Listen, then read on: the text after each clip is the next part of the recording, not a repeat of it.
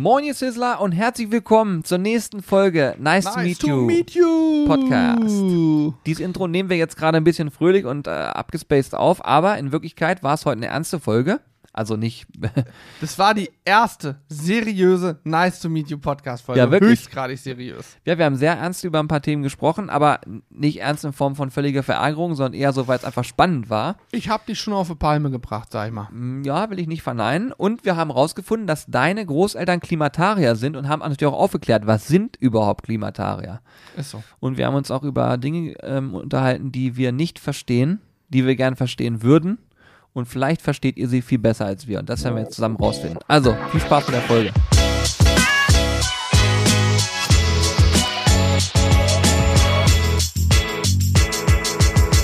Ich sag mal, wie es ist. Es wird heute ein Podcast, den ihr gar nicht so von uns kennt. Denn ich habe eine Liste vor mir mit Punkten, die wir ganz akribisch abarbeiten werden. Wann after the other, wie der Engländer sagen würde. Äh, das heißt, wir werden heute einen roten Faden haben, den wir strikt befolgen.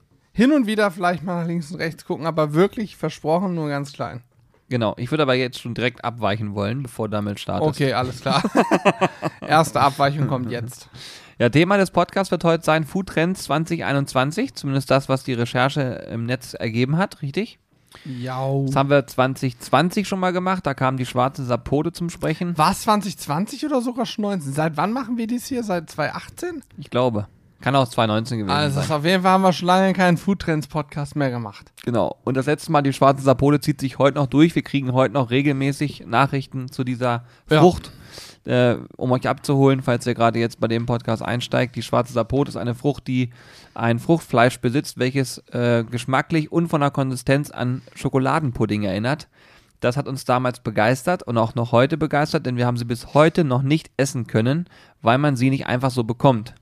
Ja. Irgendwann werden wir sie mal essen und dann werden wir natürlich davon berichten. Also das ist ja ganz klar. DGs. Und ähm, heute geht es auch wieder um Foodtrends. Also mal gucken, was dabei rumkommt, weil ich bin nicht gebrieft. Hannes hat die Sachen ausgedruckt mitgenommen. Ähm, ich möchte auch noch mal ganz kurz Danke sagen. Ich habe bei uns ja immer die Vertriebsbrille auf. Ich bin dafür zuständig. Jetzt gerade auch übrigens. Ja, ich hab, ohne bin ich ja auch blind. Ja. Und äh, ich äh, bin ja dafür zuständig, dass sie, dass äh, auch Menschen bei uns was einkaufen. Und da möchte ich mich einmal ganz kurz bedanken, denn ihr habt äh, fleißig gestern, also haben gestern Livestream gehabt und haben dort im Livestream die Honey Mustard äh, Soße veröffentlicht. Das ist eine neue Soße von uns, wie der Name schon äh, vermuten lässt, Honig-Senf. Und die ist Weltklasse angekommen. Es haben einige und wirklich einige gekauft und äh, freut uns wirklich riesig. Und ich möchte mich da nochmal bedanken, auch für den krassen Support letzten Monate. Wir haben hier in diesem äh, Podcast schon lange nicht mehr über unsere Business-Themen gesprochen. Äh, ist immer so ein bisschen hinten rübergefallen oder wir haben einfach es einfach nicht gemacht. Ähm, aber wir können sagen, dass äh, wir sehr, sehr glücklich darüber sind, dass wir krass supported werden ähm, von der Community. Das heißt, auch alle, die jetzt hier zuhören, sind da natürlich auch ein Teil von. Und das freut uns riesig. Das ist nach wie vor nicht selbstverständlich, das wissen wir auch. Und deswegen äh, nochmal danke an der Stelle. Und auch danke, dass diese.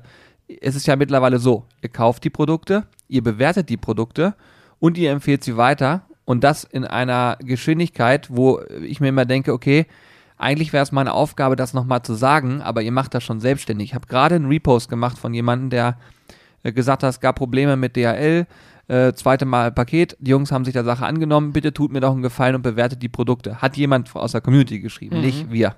Geil. Und ähm, das sind so Sachen, wo ich mir jedes Mal denke, das ist schon wirklich krass, weil äh, ich glaube, dass dieser offene Umgang miteinander dazu, dafür sorgt, dass man auch äh, Prozesse versteht und sagt, alles klar, äh, wir unterstützen das Ganze mit. Oder ich kaufe vielleicht auch extra mal in dem Shop ein, weil ich weiß, äh, das hilft weiter, wie auch immer. Also nochmal danke, danke. Und jetzt können wir eigentlich mit den Themen starten. Das, ich hole noch mal eine Bewertung.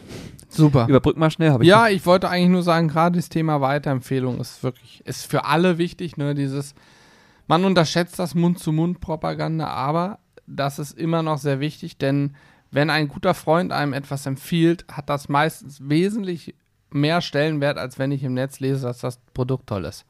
Ne, das ist ja dann eine unabhängige Empfehlung und das ist meistens Mehrwert, deswegen, ja, Äh, geizt nicht mit Empfehlungen. Und wenn ihr zum Grillen eingeladen werdet, eingeladen werdet, nehmt gerne unsere Soße mit und sagt, probiert die mal, die sind viel besser als hier die anderen da auf dem Tisch.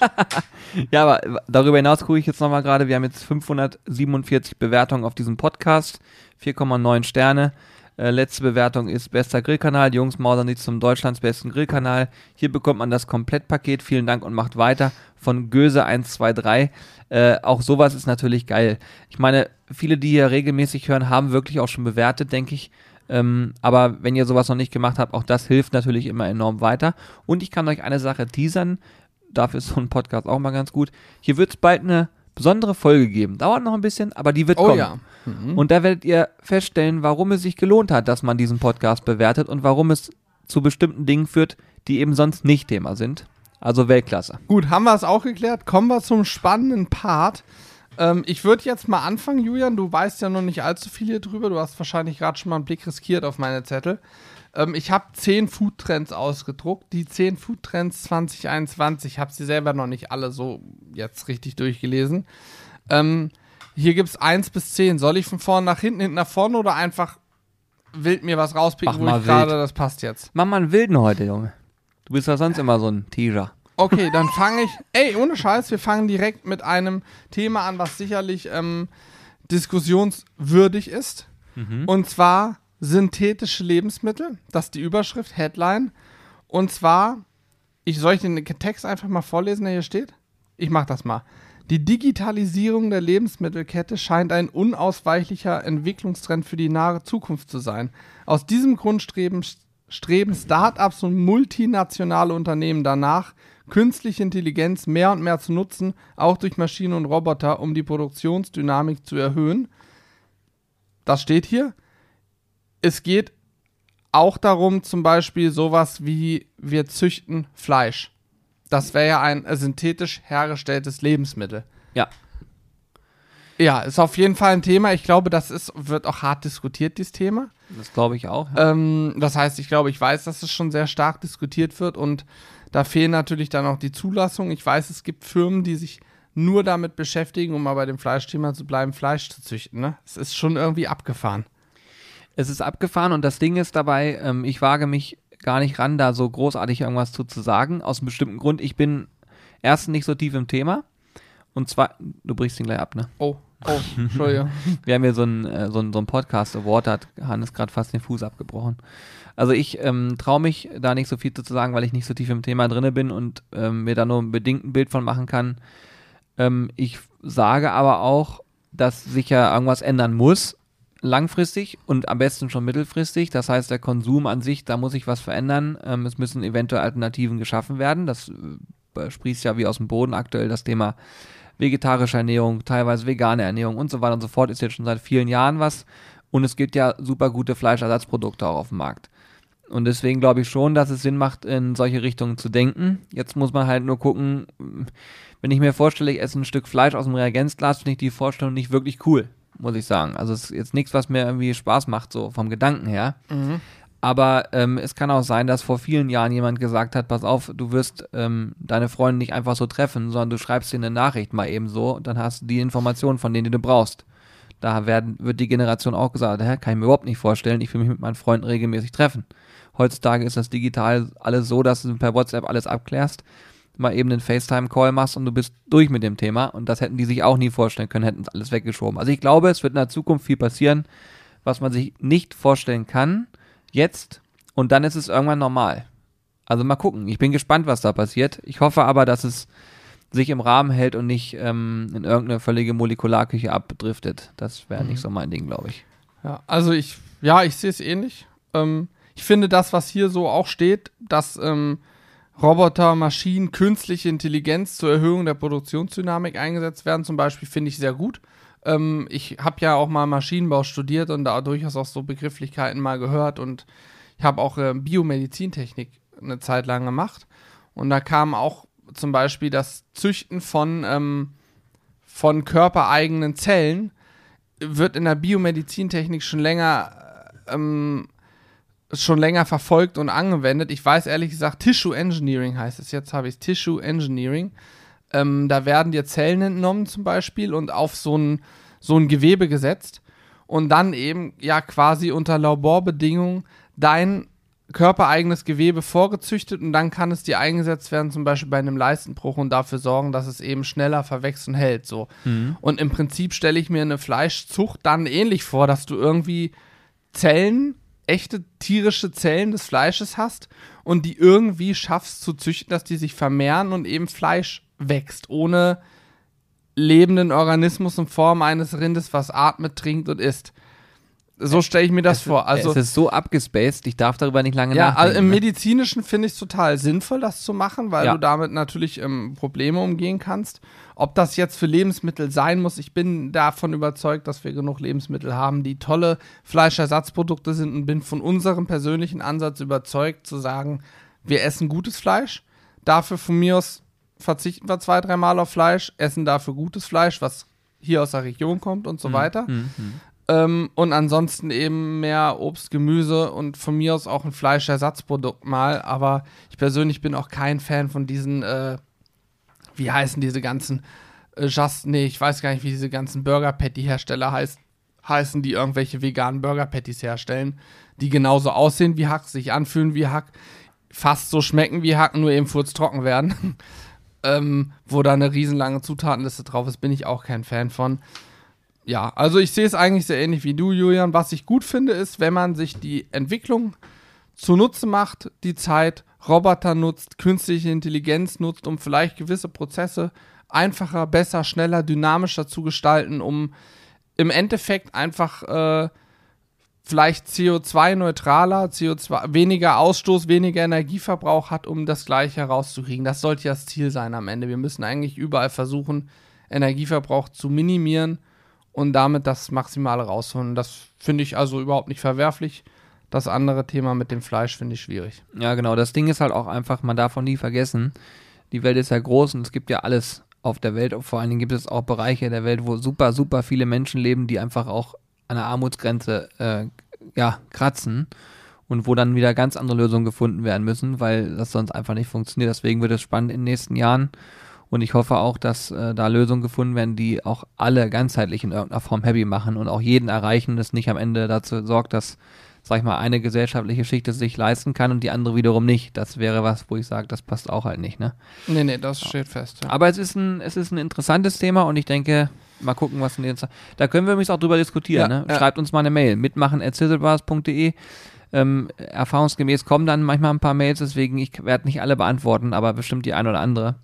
Ähm, aber einfach mal von euch ein Feedback dazu zu lesen, wäre auf jeden Fall mal spannend. Das ist halt auch ein krasses Zukunftsthema. Ne? Ich, ich weiß, Ja. es gibt Aktiengesellschaften, da kannst du Aktien in diesem Bereich kaufen und ich, damit gehst du natürlich auch eine, eine heftige Wette ein, so dass das mal funktioniert und gut ankommt. Ich bin ja ein Riesenfreund von so Wetten. Also in Form von, wenn sie, wenn sie rational entschieden Ja, sind.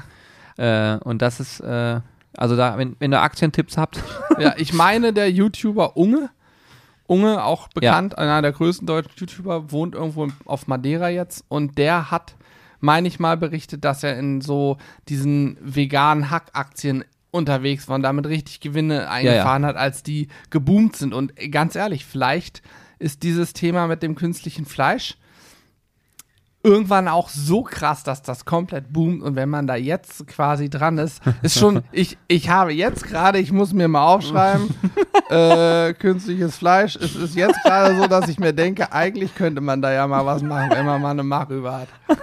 der Typ macht Spannend ist das schon, so ist es nicht. Gut, okay. Gut. Also, es lädt, es lädt zum Spekulieren Es ein. lädt zum Spekulieren ein. Was nicht zum Spekulieren einlädt, denn es ist schon geschehen. Äh, das ist der dritte Punkt auf dieser Liste. Hier übrigens sehe ich gerade, dass viele Punkte irgendwie auch miteinander verknüpft sind, aber ich arbeite jetzt mal so nach und nach ab. Der nächste Punkt, sehr spannend. Insektenproteine auf dem Teller. Julian, wir haben 2016 oder 17 haben wir schon Insekten gegrillt. Wir hatten Buffalo-Würmer, Mehlwürmer und Heuschrecken. Ja. Es gibt auch Grillen und alles Mögliche, die man grillen. Haha, ich habe eine Grille gegrillt. Nein, also Insektenproteine. Ähm, es ist wohl ein Foodtrend, dass Insekten immer mehr Richtung Teller wandern und immer mehr Leute sich dem gegenüber öffnen. In Asien werden die schon seit gefühlt schon immer konsumiert. Ne? Ich wüsste jetzt nicht, wann das anfing. Wahrscheinlich ist das schon seit jeher ein Lebensmittel da. Und in Deutschland oder Europa, ich glaube in der EU, hat der Mehlwurm erst vor einem Monat, anderthalb Monaten, die offizielle Zulassung als Lebensmittel erhalten. Das heißt, der Mehlwurm darf jetzt als Lebensmittel ähm, verkauft werden, was natürlich auch in dem Moment, wo das so ein offizielles Ding ist, auch größere Firmen dazu einlädt, vielleicht zu sagen, hey, ich mache jetzt eine, keine Ahnung, Proteinnudel, denn es gibt zum Beispiel Mehlwurmnudeln, die extrem proteinreich sind, äh, kaum bis keine Kohlenhydrate haben, natürlich auch was das Thema gesunde Ernährung angeht, weit vorne sind. Und ich meine, die mal, haben wir die auch mal probiert gehabt? Ja, die sind okay. Ja, ich meine, die schmecken auch, also, ja, man schmeckt schon anders, aber es ist jetzt nicht so, dass du denkst, Buah. Ja, leicht nussig. Ja, man muss sich halt drauf ein. Also generell fand ich jetzt die, das alles nicht schlimm vom Essen her. Buffalo-Würmer haben mir nicht geschmeckt, aber die anderen Sachen waren alle nicht schlimm. Ja, das Ding ist, ähm, gerade bei dieser Form der Ernährung, gerade Sportler, ich gebe, also zumindest habe ich es gehört, dass da diese eiweißreiche Ernährung mit Insekten halt auch spannend ist. Ähm, aber du musst überlegen, Insekten lassen sich ja viel leichter züchten und reproduzieren. Easy, ne? ja. Das wäre also schon eine interessante Proteinquelle. Aber es ist auch da sehr abstrakt. Wenn man sein Leben lang damit nicht aufgewachsen ist und dann dem Ganzen, äh, ja, wenn man das dann, ge dann gezeigt bekommt, ist man erstmal skeptisch. Ja. Aber überleg auch mal, wie viel du. äh, Wir nehmen mal einen Schwein. Einen Schwein. Die ganzen Haare, die Borsten, die kannst du nicht essen. Die Zähne kannst du nicht essen. Äh, du schneidest ja viel, wird beim Schwein ja, das meiste wird schon verwendet, aber viel kann man halt dann auch irgendwie, muss man wegschneiden. Da kommen ja ein paar Kilo Gewicht zusammen. Oder beim Rind unten hier. Na gut, Mehlwurm kannst du komplett essen, ja. Da kannst du alles essen. Auch eine Heuschrecke. Das Einzige, was du bei Heuschrecke machst, sind, meine ich, die, Die Flügel. Flügel. ab, ne? Ja. Und Die Beine auch. die Beine so. Okay, ja, stimmt. ist da schon ganz schön viel von Ja, Heuschrecke. hast du recht, da kommt auch viel weg. Aber so Würmer isst du eigentlich alles von. Und ähm, was hier auch steht, dass das, was du gerade angesprochen hast, das Thema Zucht, du kannst die halt extrem krass züchten. Millionen davon, die brauchen nicht viel Nahrung im Gegensatz zu Tieren, die wir sonst essen, die sehr, sehr, sehr viel Nahrung und Wasser brauchen, brauchen eben Heuschrecken, Mehlwürmer und Co. wenig Wasser, wenig Nahrung. Du hast extrem viel, die machen satt, sind Proteinquellen, sind gesund, man muss einfach so sagen. Und es gibt Länder, wo du auch eine Plage hast, die du theoretisch da auch fangen könntest. Ich weiß, es gibt in Afrika ähm, so Gebiete, wo dann die Heuschreckenplagen kommen, dann ziehen die einmal rüber und alles, was normal für die Menschen da gewesen wäre, ist dann weggefegt von den Heuschrecken. Aber meinst du, man kann die fangen und essen? Das kann ich mir Keine nicht vorstellen. Ahnung. Weil Weiß da gibt es da bestimmt Hygienegeschichten, die eingehalten werden müssen. Ja, bestimmt. Ja. Ja. Gut, also für, für ein Otto Normal, so für den Massenmarkt ist das eh nichts, aber Ja, ja. Auf jeden Fall Heuschrecken und Co., glaube ich, könnten sich auch durchsetzen und wir haben in Deutschland eher oder in der westlichen Gesellschaft eher das Problem, dass man einen Ekel davor hat. Wenn man es aber gar nicht weiß und einfach mal probiert, ist das in Ordnung. Damals, Expo 2000, da konntest du durch die Pavillons laufen, da gab es Pavillons, die haben das angeboten. Da konnte man damals schon Heuschrecken Mhm. essen. Auf Expo. Habe ich auch gemacht, war äh, nicht verkehrt. Nö, also man muss sich da einfach mal drauf einlassen. Ich weiß, es wird jetzt viele geben, die sagen, i, wie eklig seid ihr denn? Aber ich muss ehrlich sagen, äh, was man nicht probiert hat, kann man nicht beurteilen. Ja, ist ein so. Halte ich auf jeden Fall auch für einen Trend. Nicht für 2021, ich glaube, in diesem Jahr wird da noch nicht viel kommen, aber ich könnte mir vorstellen, dass wir in den nächsten zehn Jahren immer mehr Lebensmittel mit äh, Insektenprotein, also mit Mehlwurm und Co. Ist haben. auf jeden Fall nicht ausgeschlossen, ja, definitiv. Ja. So, was haben wir noch da? Gut, ähm, ja, ein Punkt, Julian, an den wir uns ja auch immer wieder ran, oder dem wir uns immer wieder annehmen, ist das Thema innovativere Verpackungen. Das heißt, Ah, wenn man mal in die Vergangenheit guckt, was war früher Standard? Cola, Bier aus der Dose. Äh, alles in Plastik eingeschweißt und zwar dreifach bis vierfach. Hauptsache billige Verpackung. So, mittlerweile geht der Trend ja in die andere Richtung, was auch gut so ist. Unsere Weltmeere, da schwimmt Plastik ohne Ende drin. Wir haben Mikro- und Nanoplastik ohne Ende im Meer und in, in Duschgehen und sonst wo drin. Ähm, der Trend geht zu innovativen Verpackungen. ja, sehr, sehr gut. So. Also ich finde es auch gut. Äh, wir haben auch schon viel kennengelernt in dem Bereich. Das Ding ist, Ja. wenn man, äh, so wie wir einen Online-Shop betreibt und dann ähm, natürlich auch verschickt, dann beschäftigt man sich auch mit dem Thema Verpackung. Was ich ziemlich krass finde, und das kann man ja hier auch mal so ansprechen, ist äh, die Kostenverteilung bei den ganzen Geschichten. Denn, ähm, ne, also wenn man jetzt zum Beispiel eine Verpackung haben will, angenommen es gibt so klassische, das nennt sich Doypack, diese Art von Verpackung, Bedeutet, du hast, ähm, also unser Kaffee zum Beispiel, der V-Dudes Kaffee, der ist in so einem Dollpack drin, damit man die Verpackung sich vorstellen kann. Wenn du jetzt nicht weißt, wie es aussieht, guckst du mal nach V-Dudes, Bestellst du mal. hast es da. Siehst du, das ist der Haken. Ähm, war übrigens im Angebot. Wenn du jetzt nicht zugeschlagen hast, ärgerlich. Bitter. Nein, worauf ich hinaus wollte ist, ähm, solche Dollpacks, da gibt es von bis. Und ähm, wir setzen eigentlich immer schon darauf, dass wir welche haben, die sich vernünftig ähm, wieder recyceln lassen. Also dass, dass die einfach nur vernünftig recycelbar sind. Es gibt aber auch mittlerweile Lösungen, die kompostierbar sind. Bedeutet, gerade bei sowas wie Kaffee ist es halt wichtig, dass in dem Beutel selber nochmal so eine Perforierung ist, damit der Kaffee sein Aroma behält und alles, was dazu gehört. Und diese Perforierung da drinnen, dieses, ähm, dieser Plastik, theoretisch Plastik, der ist natürlich ein bisschen tricky, weil der eben nicht einfach so abbaubar ist, logischerweise. Und das macht dieses Pa- ähm, Dollpack schon wieder ein bisschen komplizierter, denn außenrum haben wir von mir aus Papier und innen drin wieder Plastik und dieser Verbund aus Plastik und Papier, das macht so schwer, weil es muss auseinandergefummelt werden und das ist halt total blöd. So, die Lösung, die wir jetzt gefunden haben, ist eine, die lässt sich gut recyceln, das funktioniert. Aber es gibt noch eine Lösung, die hatten wir auch im Auge, die hätten wir kompostieren können. Und Ja. das Thema Kompostieren ist total genial, weil das einfach die beste Art und Weise ist und es gibt halt dann einfach Untersuchungen, kannst du das, den, das Dolpack nehmen, bei dir in den Komposthaufen legen und nach ungefähr einem Jahr hat das sich aufgelöst. So. Das klingt alles total gut. Das einzige Problem ist, dass wir von einem Faktor 10 bis teilweise 20 sprechen für einen einzigen Beutel. Das ist schon Wahnsinn, ne? Das ist unfassbar teuer. So, und wir und die kleineren Firmen, sage ich mal, die haben da voll Bock drauf. Also ich, ich sehe diesen Nachhaltigkeitstrend in so vielen Bereichen, auch gerade bei jungen, kleineren Firmen. Und bei uns ist es auch so. Äh, ich sage mal so, wir nehmen jetzt nicht nur 100 Pakete ab bei denen, das sind ein paar mehr, aber es ist so, dass wir schon, sag ich mal, in, in, in einem Mikrobereich uns bewegen. Wenn die richtig großen Jungs und Mädels mitmachen würden und die würden sagen, wir nehmen die Verpackung, dann würde der Preis sich ganz anders gestalten. Aber die riesigen Firmen machen es halt nicht. Und Nee. die, die riesigen Firmen müssten sagen, so pass auf, wir stellen das Ding jetzt um, wir nehmen von dieser, von dieser Packungseinheit, nehmen wir vier, fünf Millionen Dinge ab und jetzt mach mal und dann könnten wir uns da dran klinken. Aber genauso ist es eben nicht. Sonst, also ihr könnt euch nicht vorstellen, bei einem Produkt wie Kaffee, da ist es nicht so, dass du hingehst und dann kannst du sonst was für die Verpackung bezahlen. Du musst da schon kalkulieren, sonst wird das nichts. Das gilt natürlich für jedes Produkt. Aber bei unserem Kaffee ist es so, der ist teuer. Wir kaufen teuren Kaffee ein und äh, dementsprechend muss das alles auch ein bisschen vernünftig kalkuliert sein. Und äh, die Lösung, die wir jetzt haben, ist die, wo wir sagen, damit kommen wir gut hin, weil die kann recycelt werden und nicht, ist nicht irgendein Schrott. Aber wir hätten gern die kompostierbare Version, nur wenn ich 3,90 Euro für einen Beutel bezahle, dann, äh, dann brauche auch ich, teuer, ja. ist wirklich, dann brauche ich es nicht mehr machen. Dann Nein, ist nein. es nicht machbar. Ich, also es ist wirklich, es ist ohne Scheiß, es ist in meinen Augen auch ein politisches Problem. Denn du wirst diese, die großen Player, von denen wir sprechen, es gibt auf der Welt nur eine Handvoll große Player im Food-Bereich.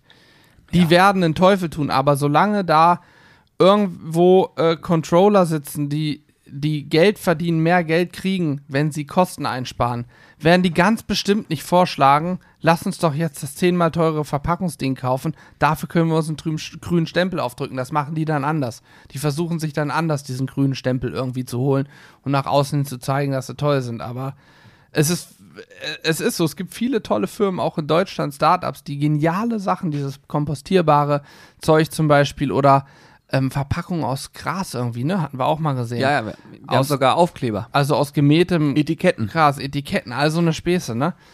Aber das wird sich nur durchsetzen, wenn auch die Großen mitmachen und da Geld reingesteckt wird und vielleicht auch die Politik dort anlegt. Es ist zum Beispiel auch Irrsinn. Es ist gesetzlich vorgeschrieben, dass Schokolade nicht einfach nur in Papier eingewickelt werden darf. Da muss dann noch Alufolie drum sein oder aber sie ist von Anfang an in Plastik eingepackt. Dann ist es okay. Weil Plastik ist zu, Alufolie ist zu, aber Papierverpackung kann ja was reinkommen von außen. Das heißt, da muss Alufolie drum. Dann hast du schon wieder diese Alufolie oder eben Plastik. Ist doch auch Irrsinn. Also es gibt, es gibt da. Es gibt so viel Blödsinn. Ihr könnt euch nicht vorstellen, an was für einen Dschungel wir uns durchbewegen ähm, und auch was wir da so äh, erleben. Das ist genauso wie Marinadenverpackungen und so weiter. Wenn es jetzt eine Verpackung gibt, wo ich sage, ey, da kann ich die total nachhaltig drin einpacken, wunderbar. Wir würden es sofort machen. Und alle Lösungen, die wir haben, diese, ihr könnt euch nicht vorstellen, was das für Kosten sind. Wir haben, also nochmal ein Beispiel aus dem Nähkästchen, wenn wir hier schon dabei sind, dann sind wir doch noch bei unternehmerischen Themen. Logisch, da wollte ich hin, Julian. Jetzt Ja, sind wir da, wo ich hin wollte mit diesen Fragen. Wir gehen richtig ran an die Wir, Materie. wir drücken jetzt den Finger in eine Wunde. Wo liegt denn das Problem? So, also pass auf. Als wir noch unten selber versandt haben und verpackt haben, kam das Thema auf, wir verschicken Gläser. Ein Glas ist per se erstmal ähm, natürlich vom Bruch nicht geschützt, das heißt geht schneller kaputt und es wiegt in der Regel auch ein bisschen mehr. Was bedeutet mehr Gewicht, mehr Versandkosten? Was bedeutet Bruchware? Höheres Risiko für höhere Retouren und so weiter und so fort. Also Glas verschicken ist nicht so, dass du sagst, schüttel ich mir aus dem Ärmel. So. nee, ist teuer. Wir vier Bengels hier, keine Ahnung von alles. Wir müssen uns an alles reinarbeiten, an alles rantasten, sprechen mit Experten und so weiter und fangen an, äh, das Ganze in Papier einzuwickeln. So, jeder so, äh, sage ich mal, äh, gut wie er es konnte. Was dazu geführt hat, die Dinger werden, äh, die Pakete werden auch gerne mal zum Fußball benutzt, haben wir jetzt schon festgestellt. Also hatten wir Bruchware. So, hin und her überlegt. Das erste, was dir einfällt, sind so Luftpolsterfolien, die du Diese reinpacken kannst. Knister, Knister, wo man draufdrückt und dann macht's Patch. Genau. Für uns war es aber so, wir haben gesagt, es kann doch nicht wahr sein, dass wir jetzt, sage ich mal, diese Knisterfolien bei uns in die Pakete reinpacken, weil dann können wir uns das Thema auch sparen. Hier, also unsere, das jetzt, also jetzt ist wirklich ein Nähkästchen. Unsere Mission ist eigentlich, neben dem Thema Unterhaltung und euch zu sagen, dass Essen kein Hexenwerk ist, im Gegenteil, es muss Spaß machen und einfach sein und trotzdem einen Sinn haben in Form von Nachhaltigkeit und Co. Neben dieser ganzen Tatsache haben wir uns auf die Fahne geschrieben, dass wir irgendwo auch ein Stück weit zur Verbesserung beitragen wollen, so abgedroschen das Ganze klingt und wir möchten halt möglichst nachhaltig sein, ökologisch und wir wollen das auch so möglichst rational, sag ich mal, alles entscheiden, damit wir äh, Stück für Stück an den Sachen wachsen. Wir können nicht von jetzt auf gleich alles perfekt machen, aber vielleicht gucken wir in zehn Jahren zurück und sagen, pass auf, wir haben so und so viel CO2 eingespart, wir haben das und das verändert und so weiter und so fort. Also war klar, wir werden keine Knisterfolien da unten reinpacken, denn wenn wir das machen, dann haben wir ja schon Plastik in, also in unserem Paket. Dass eine Marinade im Plastik ist, ist schon gefühlt schlimm genug. Jetzt wollen wir aber noch, äh, noch Knisterfolien, ne, haben wir keinen Bock drauf. Okay, also Papier genommen. Teures Papier genommen, weil Papier auch da wiederum, wenn du eine große Rolle kaufst, kostet richtig Geld, ne? Und das Ding ist, wenn du dir vorstellst, du hast Material, was danach verbrannt wird, aber trotzdem 80 Cent kostet äh, pro Paket, das ist eine Menge. So. Was ist passiert? Es kam dann irgendwann mal ein junger Mann hierher, der war richtig äh, fit und richtig gut drauf. Und der hat uns gezeigt, es gibt so Wabenpapier. Stimmt. Das ist im Prinzip so weißes Papier. Dann dahinter ist so eine Art Pappe. Und wenn man das einrollt, dann stellen sich so Waben auf und dadurch wird das Ganze besser geschützt. Ja, das fanden wir richtig gut, weil damit konnte man das Glasgefühl durch die Gegend schmeißen. Das hat auch relativ gut funktioniert. Ähm, Wir haben dann mal Fußball gespielt mit so einem eingepackten Ja, Glas. das Problem ist, du konntest die halt die nicht von Hand abwickeln. Das heißt, du brauchtest noch eine Maschine, die haben wir auch noch gehabt, damit man das vernünftig abwickeln konnte. Ja, genau, da musste so ein definierter Druck irgendwie aufgebracht werden, dass sich diese Waben aufstellen, ne? Genau, und, die Und- Maschine muss halt auch da sein, so. Ne? So ist es. Es ging auch nur mit diesem Seidenpapier dahinter, diesem ganz Sonst hat es nicht funktioniert. Sonst ging das nicht, weil die Waben sich ja auch ganz, ganz merkwürdig verrückt, die Geschichte. Also, wenn jemand, sag mal, vor zwei, drei Jahren bei uns noch bestellt, weiß der, wovon wir jetzt gerade sprechen. Ja. Und dieses Papier, das hat sehr, sehr gut funktioniert, aber ihr könnt euch nicht vorstellen, das hat einfach richtig Geld gekostet. Ja, das war sehr teuer. Und davon brauchst du dann auch mal ein bisschen was. Und äh, ja, wir sind sehr froh, dass wir Experten gefunden haben, die uns unterstützen und die auch eine ganz tolle Systematik gelernt haben zu verpacken, die übrigens auch teilweise mit dem Wabenpapier verpacken, was ich sehr, sehr cool finde. Ja, ja, die, also was heißt teilweise? Bei uns ist nach wie vor jetzt im Lager jetzt äh, alles komplett plastikfreier Versand. Das heißt, Ja, da- wir verpacken kein Plastik mehr, außer das, was halt schon sowas wie eine Marinade, die in einer Plastikflasche ist. Genau, und das ist auch so, dass es, äh, also grundsätzlich war es so, dass wir da, ähm, wir arbeiten ja mit einem Partner, dass die das einfach richtig gut machen und äh, unabhängig davon aber auch da in den ersten Gesprächen, die wir geführt haben, von vornherein, das erste, was wir gesagt haben, ist, Plastik soll bei uns nicht stattfinden und es funktioniert sehr, sehr gut. Ja, also da, äh, ihr seht schon das Thema Verpackung, darüber könnte man wirklich noch stundenlang erzählen und wir haben auch ganz viele Menschen aus der Community, die auch mit dem Bereich arbeiten und uns auch unterstützt haben und auch mal angefragt haben, wo auch tolle Geschäftskontakte draus entstanden sind und so weiter und so fort. Ähm, mal gucken, was wir in fünf Jahren sagen werden, äh, was wir noch an nachhaltigen Projekten Mhm. in, ins Leben rufen, aber ja, Ich bin sehr, sehr gespannt, wo da die Reise hingeht. Denn die ganzen Startups, die es jetzt gibt, entweder werden sie nicht weit kommen oder sie kommen weit. Die Frage, die ich mir stelle, ist, auf wel wessen Kosten? Wer zahlt den Mehraufwand, wenn eben jetzt erstmal eine Verpackung das Zehnfache kostet? Zahlt die Firma, die sie nutzt? einfach den Mehraufwand und verdient weniger? Oder werden die Kosten durchgewunken und der Endverbraucher hat auf einmal den Kaffee nicht mehr für 13 Euro, sondern für 17 Euro? Okay, pass auf, knüpfe ich mal an an das Thema. Fleischversand. Ein Partner von uns, wir nennen mal keinen Namen, einfach um es neutral zu halten. Ein Partner von uns zum Beispiel sagt, das Fleisch hat einen gewissen Preis und dieser Preis wird eingehalten, aber auch nicht so, dass du sagst, du fällst völlig vom Glauben ab, wenn du den Preis siehst. Hintergrund ist, die Versandverpackung und des, der Versand ist teurer. Ja. Bewusste Entscheidung, weil man sagen will, ich will differenzieren zwischen Versandkosten und dem Fleisch. Alle anderen in diesem Segment machen es so, Fleisch teurer, angerechnet auf die Versandkosten. Versandkosten fallen entweder ganz weg oder sie sind minimal vorhanden. So. Die, das, die Thematik ist, dass man gerade beim Thema Fleisch aber ja auch gerne mal sehen soll, was ist denn das Fleisch wert? Wo, wo liegen denn eigentlich vernünftige Kalkulationen? Teilweise sind die ja sowas von utopisch Ja, ja. und teilweise sind sie sowas von low budget, dass diesem Produkt nichts mehr gerecht wird. Und das finde ich ist auch schon ein Riesenthema. Wenn du Lebensmittel versenden willst, musst du utopische Summen im Versand bezahlen. Das ist unfassbar teuer.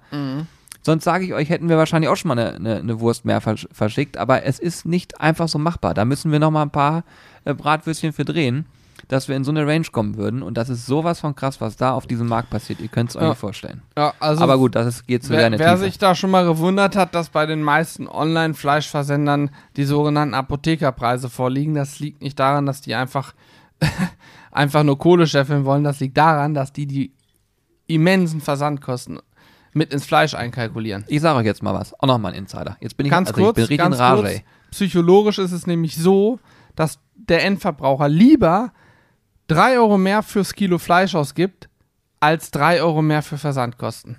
Obwohl es das gleiche ist, aber das siehst du ja in dem In Moment Zeiten ja von. Amazon verstehe ich das auch. Ne? Ja, logisch, Wo, logisch. Jemand, wo man eine Zahnbürste bestellt ohne Versandkosten, ja, verstehe ich. Ne? Hast ein Prime-Abo fertig. Ja, Ähm, jetzt nochmal eine Sache. Ich bin ja richtig, das ist ja genau mein Ding. ich alles. wusste, dass ich hiermit ist es, Ja, damit ja. kriege ich dich. Ja, ja.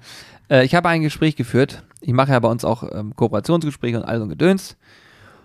Und da habe ich einen sehr, sehr spannenden Ansatz gehört. Der hat mich auch äh, beeindruckt. Und zwar ging es darum, ich habe, es ging auch um Fleischthemen. Und ähm, da wurde mir ganz klar gesagt, es gibt eine Sache, an der wir nicht sparen werden. Deswegen, also es ging um Preise, die teurer sind als überall anders und so. Und dann ging es darum, äh, dass an einer Sache nicht gespart wird. Und zwar daran, wie es dem Tier A geht und B, wie es gefüttert und geschlachtet wird. So, diese, diese Kette, die es da, da gibt, da ist es so, dass man mir gesagt hat, pass auf, wenn wir hingehen würden zum Produzenten und sagen würden, dein Fleisch ist zu teuer, dann sagt der Produzent sich, alles klar, ich will meinen Mercedes aber gern weiterfahren und werde jetzt einen Teufel tun und deswegen jetzt ein anderes Auto kaufen. Ich werde am Futter sparen, eventuell, oder an anderen Bedingungen, was dem Tier dann, sag ich mal, auf die Füße fällt. Ach, Das klingt da doof, aber ihr wisst, was ich meine. Ja. Es kommt halt dem Tier nicht zugute, im Gegenteil, und dann wird an der Kette gespart. Trotzdem auf, kommt auf da, Kosten des Tieres. ja, das ist es, genau. So, und das heißt, ähm, man muss es andersrum aufziehen. Man geht hin zum Erzeuger und sagt, so, pass mal auf, du sagst mir jetzt, was du brauchst, damit du ein glückliches Tier auf der Weide hast, wir es vernünftig schlachten können und vor allen Dingen, ganz wichtig, auch vernünftig füttern können, ohne dass wir hier in irgendeinen Blödsinn abdriften. So. Und wenn du das gemacht hast, dann setzen wir nochmal eine Kalkulation oben drauf und sehen zu, dass es noch für den Markt attraktiv ist, aber dadurch sind wir per se eigentlich immer etwas teurer. Und der Ansatz gefällt mir persönlich sehr, sehr gut, ja, ist vernünftig. weil so hast du eine Wertschätzung dem Tier gegenüber erstmal gegeben und dann geht das in die richtige Richtung. Alles andere von wegen, ich kaufe jetzt von dir ein paar Tonnen ab, damit ich hier sonst was für Schleuderpreise raushauen kann, ist in meinen Augen hat mit Wertschätzung dem Tier gegenüber überhaupt nichts Nein, zu nein, tun. nein. Da geht es dann nur. Da, es gibt den kapitalistischen Ansatz, ich will einfach nur Geld verdienen. Und es gibt den ethisch-moralisch korrekten Ansatz. Ich will die Wertschöpfungskette so gestalten, dass wirklich alle davon was haben und nicht am Ende sozusagen das Tier, worum es geht, leiden muss in irgendeiner Form. Ja. Das Aber gut. sollte so sein. Auch da, ich, wir wollen nicht mit einem erhobenen Finger immer da sitzen und irgendwelche Geschichten erzählen, weil am Ende ist es so, jeder da draußen entscheidet für sich, welchen Weg er geht und wie er es macht. Ob er beide vermischt, ob er ähm, konsequent ist und so weiter und so fort. Und man kann sich ja nicht davor wehren, dass man irgendwo, ich sage jetzt mal, bei einer Fastfood-Kette essen geht oder so. Aber ich glaube, wenn man ein Bewusstsein dafür entwickelt und auch mal so ein paar Sachen hinterfragt und sich mal ein paar Gedanken mehr macht, ähm, dann wird man schnell feststellen und auch gerade online sehr schnell feststellen, wann, wo, wie was zu bestellen ist, denn man merkt sofort, okay, wo geht's hier, worum geht's hier eigentlich so. Ne? Das ist einfach wichtig, dass man das für sich verändert. Das gilt nicht nur für die Lebensmittelgeschichten, das gilt auch für andere Bereiche und äh, ja, seitdem wir das halt selber auch machen, ist es für uns so, dass wir uns damit schon beschäftigen, natürlich. Merkt man ja. So, Also heute ist gar nicht so lustig, ne? Ich bin heute, also wirklich. Du bist derartig auf der Palme und ich will direkt weitermachen, Ja, Julian. los. Wir machen direkt weiter. Der Bioboom. Die Biobranche hat durch die Pandemie richtig dazugewonnen. Die hat dazugewonnen. Und bis 2025 wird ein Milliardenwachstum erwartet. Frage, wie schaffst du es, das nächste Thema zu nehmen, wo ich sofort rote Augen kriege? Ja, das wusste ich doch. Denn es gibt Bio und Bio. Ich habe mir, ohne dass wir Experten sind, ähm, ist es, habe ich mir sagen lassen von einem vermeintlichen Experten. Wie gesagt, in dem Fall, I'm not very sure. Alles Aber unter Vorbehalt, was jetzt ich passiert. habe mir sagen lassen, dass man Gemüse und Obst, wenn man da Bio kauft, das kann man sehr gut machen. Und wenn da Bio draufsteht, ist das in aller Regel auch sehr gutes Obst und Gemüse. Beim Tier wiederum ist Bio nicht gleich Bio und es gibt leider Bestimmungen, die man einhalten muss, damit man Bio draufschreiben darf. In erster Linie muss man sich ein Zertifikat kaufen, das kostet halt recht viel Geld. Aber die Bestimmungen sind sicherlich nicht so, dass man pauschal sagen kann, ich habe jetzt Biofleisch gekauft und damit habe ich das beste Fleisch gekauft, was es gibt. Das ist leider nicht so und hat auch wenig mit Tierwohl zu tun. ich muss noch ganz kurz googeln. Ah ja, Julian Google, ganz kurz. Aber ansonsten, um das mal für mich oder hier einmal kurz aufzugreifen. Ich finde es, ich war früher eher so ein Typ, der gesagt hat, als das ganze Bio-Thema aufkam, habe ich gedacht, Bio, was soll das? Hä, was ist los mit euch? Äh, ist doch alles Gemüse und so ist doch alles klasse. Und ähm, hatte aber auch den Hintergrund, dass meine Großeltern, also der eine Großelternteil, hat nie Gemüse kaufen müssen, denn wir hatten dort einen sehr, sehr großen Gemüse- und auch Obstgarten. Das heißt, Pflaumen, Zwetschgen, Äpfel, Birnen waren alles alle im Garten. Bananen gab es natürlich nicht. Die passen in Deutschland irgendwie nicht ganz so gut in den Garten. Und dann hatte man oder war das große Gemüsebeet da. Da war Endivfiensalat, Rucola, Eisbergsalat, ähm, hier dieser Roto, Lollo, Rosso oder so. Dann hatten wir Radieschen, Karotten, ne, bei meinen einen Großeltern erzähle ich gerade, Julian. Ja, ja, ja. Hm. Ähm, da war alles im Garten vorhanden, auch Kartoffeln, Erdbeeren, Himbeeren, alles was, selbst wenn meinen Eltern jetzt noch Erdbeeren, Himbeeren und so, ist alles da. Das heißt, Zucchini, man muss gar nicht so viel kaufen, deswegen war für mich dieses Bio eigentlich nie so ein Riesenthema.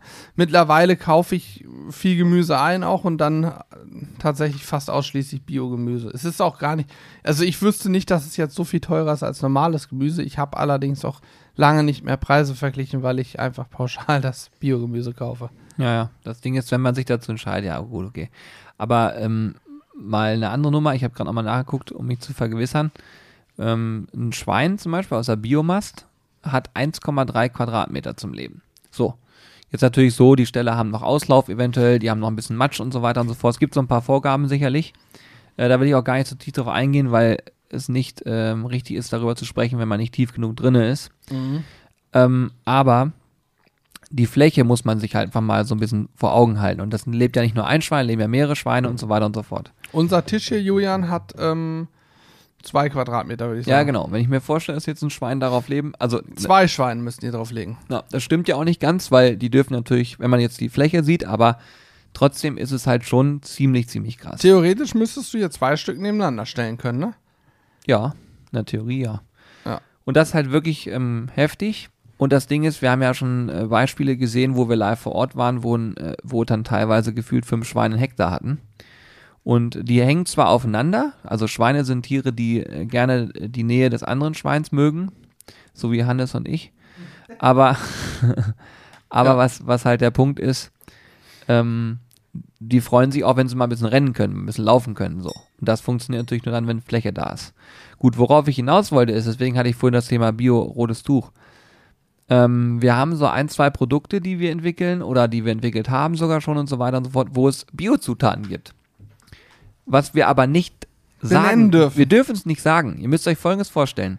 Es sind Biozutaten enthalten. Das ganze Produkt ist theoretisch komplett bio. Aber da wir kein Biozertifikat besitzen als Betrieb, dürfen wir das nicht Bio nennen.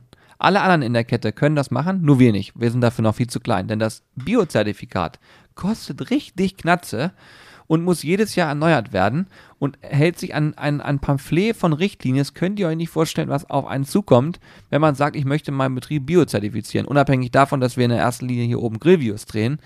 Ähm, ja, ich da fehlen Bio mir teilweise teuer, die Worte. ja. Ich habe mich da so ein bisschen eingefümmelt und wollte machen und tun und da fehlen mir wirklich die Worte, weil das einfach eine Sache ist, wo ich mir denke, ja krass, ähm, ich würde es gerne machen, wir würden da auch gerne ein paar Sachen machen, aber auch da, das wird noch ein paar Jahre dauern, bis wir diesen Schritt Das Schlimme ist, dass wir ja nicht mal produzieren, aber da es für uns produziert wird, ist das Problem, dass wir es halt nicht, ja, wir Ja. dürfen es halt kannst auch damit nicht werben oder so. Ja. Ne? Das Es, sind ist, also, es ist wirklich sehr, sehr schade.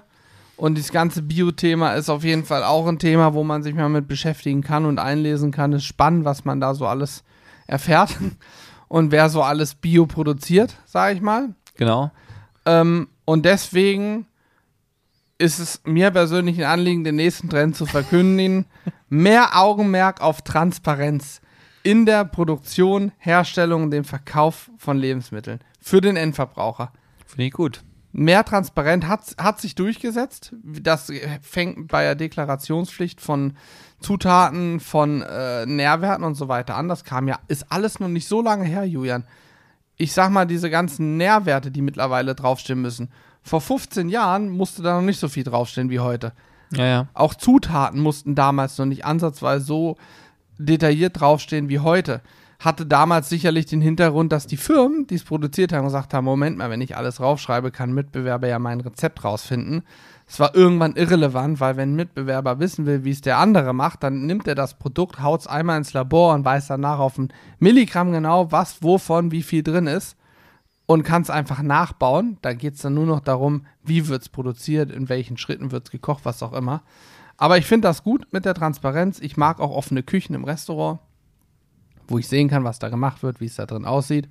Und so finde ich es natürlich schön, wenn ich im Idealfall bei einem Produkt sehr schnell sehen kann, äh, ja, was da los ist. Beispiel Marinaden, erinnerst du dich, haben wir mal erzählt.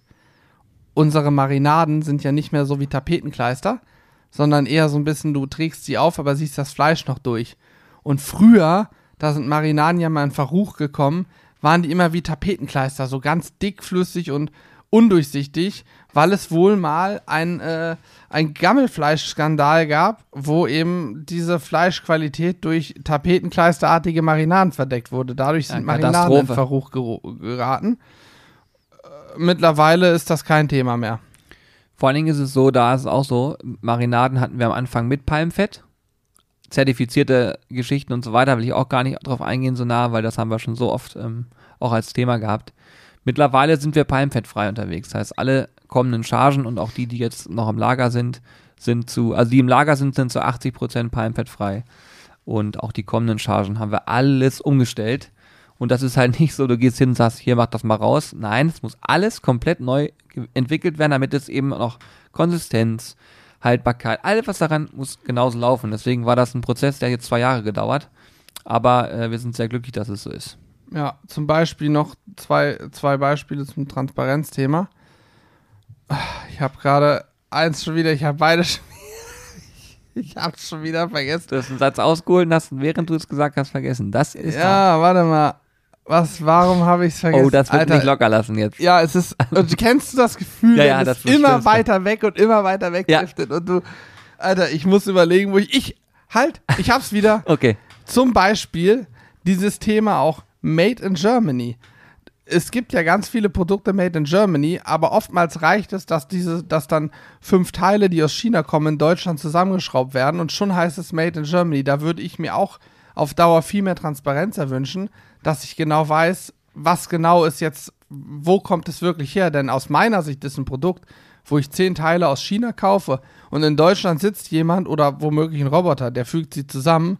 Aus meiner Sicht hat das nichts mit Made in Germany zu tun. Das ist Made in China.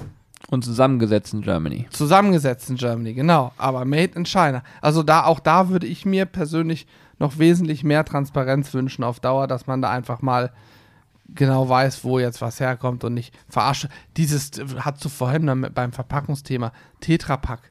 Tetra Pak ist doch auch so, da ist dieser grüne, grüne Punkt drauf. Mhm. aber in so einem Tetrapack ist ja innen drin, das ist ja Papier und innen drin hast dann auch immer diese, diese Plastikbeschichtung irgendwie, dass du es. Ich weiß gar nicht, ob das heute noch so ist. Also ich habe ich habe vor so. gar nicht allzu langer Zeit auf jeden Fall äh, eine Reportage gesehen, da hieß es, dass das das Schlimmste ist, weil du es weder in Papiermüll noch in Plastikmüll richtig Weil es ein, schmeißen Verbund, kannst. weil es genau, ein Verbundstoff Verbund, ist. ja. Und ich vermute, bei den meisten wird es immer noch so sein. Mhm. Auf jeden Fall schwierige Themen. Wir sind heute höchstgradig Wir sind, halt, investigativ wir sind unterwegs. halt seriös auch vor allen Dingen. Ich, also ich, ich, ich dachte, wir machen hier ein paar äh, Foodtrends. Wir haben über Foodtrends nie gesprochen. Wir haben über allgemeine Trends innerhalb der. Also ich hätte so schwarze Sapote angeklopft, weißt du? Innerhalb der Lebensmittelindustrie, naja, wir haben ja Insektenproteine jetzt auch gehabt. Obwohl, ne? stimmt, ja, hast recht. Synthetische Lebensmittel haben wir gehabt. Ähm, Gut. wir also ihr seht, wir können auch mal seriös. Ist nicht so, dass wir das nicht können. Ja, ich, ich hätte noch einen Punkt, finde ich, ja, die finde ich unspannend, aber ich hätte noch ähm, eine schnelle Sache vielleicht, die kann man kurzfristig abhaken oder zwei schnelle Sachen, die wir noch kurz abhaken können. Ähm, Rückkehr der Klimatarier, ich kannte den Begriff bis eben gerade nicht. Ähm, da geht es darum, dass immer mehr Leute eben darauf achten, dass sie nur noch Produkte essen, die aus ihrer Region kommen und die dann auch nur, die auch saisonal passen. Also es, äh, so, ich stelle mir das so vor, dass Julian sagt, ich möchte heute einen Apfel essen und dann losmarschiert und schaut, wo wächst, wo steht ein Apfelbaum. Ah, Apfel ist noch nicht reif, da kann ich keinen Apfel essen. So stelle ich mir das vor. Kann sein, ja. Also, ja, ist, keine Ahnung, ist hier der, der, der Nummer 1 Trend 2021. Aber Ma- erstaunlicher daran finde ich folgendes, wenn man jetzt mal einen Strich unter dem zieht, was wir die ganze Zeit gesagt haben. Ähm, man denkt ja immer so, ja, bewusste Ernährung, Nachhaltigkeit und so weiter, das sind so Floskeln, die dahergesagt werden. Ich glaube, das ist schon lange nicht mehr so. Und ich glaube, dass sich viel mehr Menschen, als wir beides uns ausmalen können, Auf jeden Fall, ja. mit genau diesen Themen Ja. jeden Tag beschäftigen. Und immer, wenn ich mal so links, rechts höre, gut, wir leben in so einer kleinen Bubble hier natürlich auch, aber immer, wenn man mal aus dieser Bubble ausbricht und mit Menschen spricht, das kommt durch Zufall. Ich, wir waren jetzt auf einer Weinwanderung und äh, während der Weinwanderung habe ich zugehört, wie sich ein paar Leute unterhalten haben. Und da sagte auch einer, äh, dass er und das, da, die, die wussten jetzt nicht in dem Moment, ja, äh, die grillen und so weiter, sondern das war alles erstmal ziemlich neutral.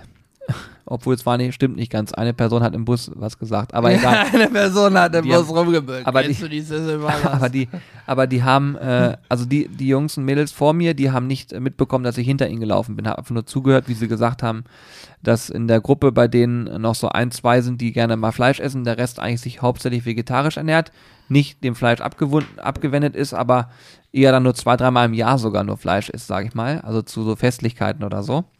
Und da habe ich auch so, das ist ziemlich krass. Und die kamen aus der Ecke Berlin. Und Berlin ist ja eh so ein Hotspot, wo es um ja, da sind auch die. da geht's viel in die Richtung. Sachen, ne? ja. So, und, und da sage ich mir auch, oder in, in meinem Unterbewusstsein habe ich mir auch gedacht, ja, krass, es gibt mehr Leute, die sich damit beschäftigen und da wird viel passieren. Und äh, es ist nicht nur einfach dahergesagt. Das sehe ich auch an Rückmeldungen aus der Community, also von euch kommen viel Rückmeldungen zu solchen Themen auch gerne mal. Und äh, ja, ist ziemlich cool. Also, ja, ich glaube sogar, wenn ich drüber nachdenke gerade, meine Großeltern, was ich vorhin angesprochen habe, mit diesem Obst- und Gemüsegarten, waren theoretisch Klimatarier. Denn die haben, ja, die hatten ja saisonales Gemüse und Obst, auch Grünkohl dann, nach dem ersten Frost Grünkohl, dann wurden auch Schlehen geerntet und ein Schlehenschnaps gemacht und so. Die mussten auch erstmal Frost abkriegen. Und die hatten ganz klar so ihr Beet und dann war ganz klar, ah, früher gibt es dann die Sachen, dann kommen die, dann kommen die. Und danach, danach wurde gegessen. Also wenn man es so will, ich kannte den Begriff halt nicht, Klimatarier hört sich irgendwie scheiße an.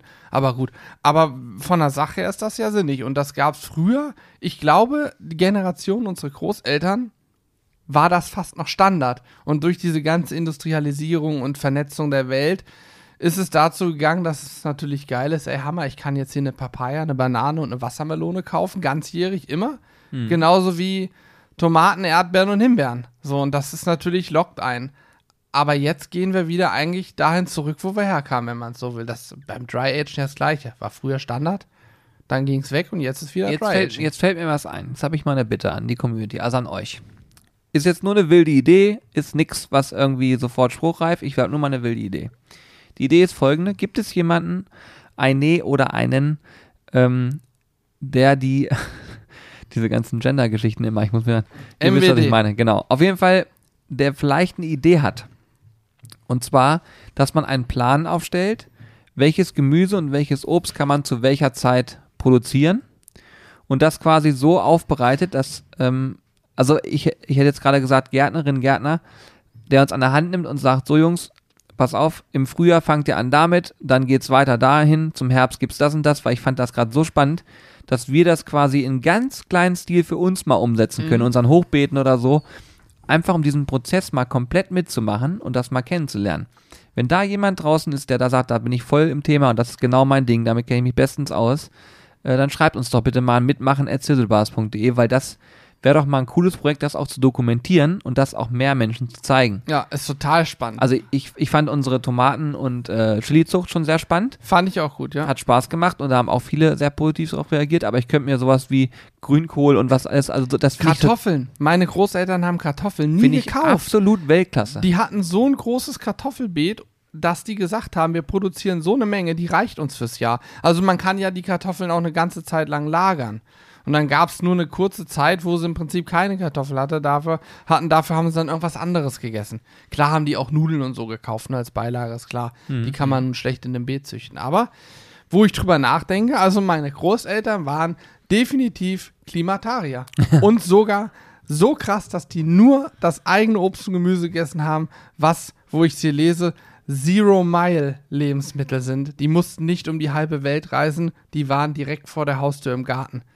Ging damals natürlich auch mit dem Wetter noch besser, wobei ich schon glaube, dass man auch heutzutage noch ohne weiteres, wenn man sich damit beschäftigt, richtig hochwertiges Gemüse und auch Obst sich im eigenen Garten züchten könnte. Ich habe den Podcast-Titel, habe ich schon. Deine Großeltern, die Klimatarier. Perfekt. Ja, geil, das äh, würde ich sagen, war auch so mehr oder das Schlusswort, weil Ja. wir haben gleich noch einen Termin. Und dann äh, möchte ich doch noch mal gerne auf die. Schaffen wir die Stunde zwar nicht ganz, aber Ja, Mann, ich- wir haben die spannenden Punkte auch weg. Hier ist sonst das, was hier noch ist, ist wirklich langweilig. Da muss ich nicht drüber sprechen. Aber cool, dass wir mal generell über die Dinge gesprochen haben. Ich persönlich fand es auch wieder spannend. Äh, man hat auch- auf die Palme gebracht. Ich wollte gerade sagen, man hat vielleicht auch gemerkt, dass es äh, Dinge gibt. Also das, das sind keine Dinge, die mich aufregen, um das nochmal klarzustellen. Äh, doch, zum Teil schon. Aber äh, es geht eher darum, dass man ähm, manche Sachen einfach nicht versteht. Sowas wie die Verpackung von vorhin, die Kosten dafür und so, das versteht man so nicht und wünscht sich eigentlich, dass da Dinge äh, mal so einen großen Ruck gibt und die großen Jungs und Mädels sagen, so jetzt machen wir das, packen wir das Thema mal vernünftig an. Aber darüber könnte man wahrscheinlich wochenlang Postka äh, Podcast füllen. Ähm, da werden sich noch viel klügere Köpfe äh, drüber Gedanken machen, als wir es sind. Aber es mal angesprochen zu haben und auch gegebenenfalls mit euch ein bisschen zu besprechen, war mir doch nochmal ein Anliegen. Innerliches Blumenpflücken war es mir. In dem Sinne, danke fürs Zuhören. Bis zum nächsten Mal. Macht's gut. Tschüss.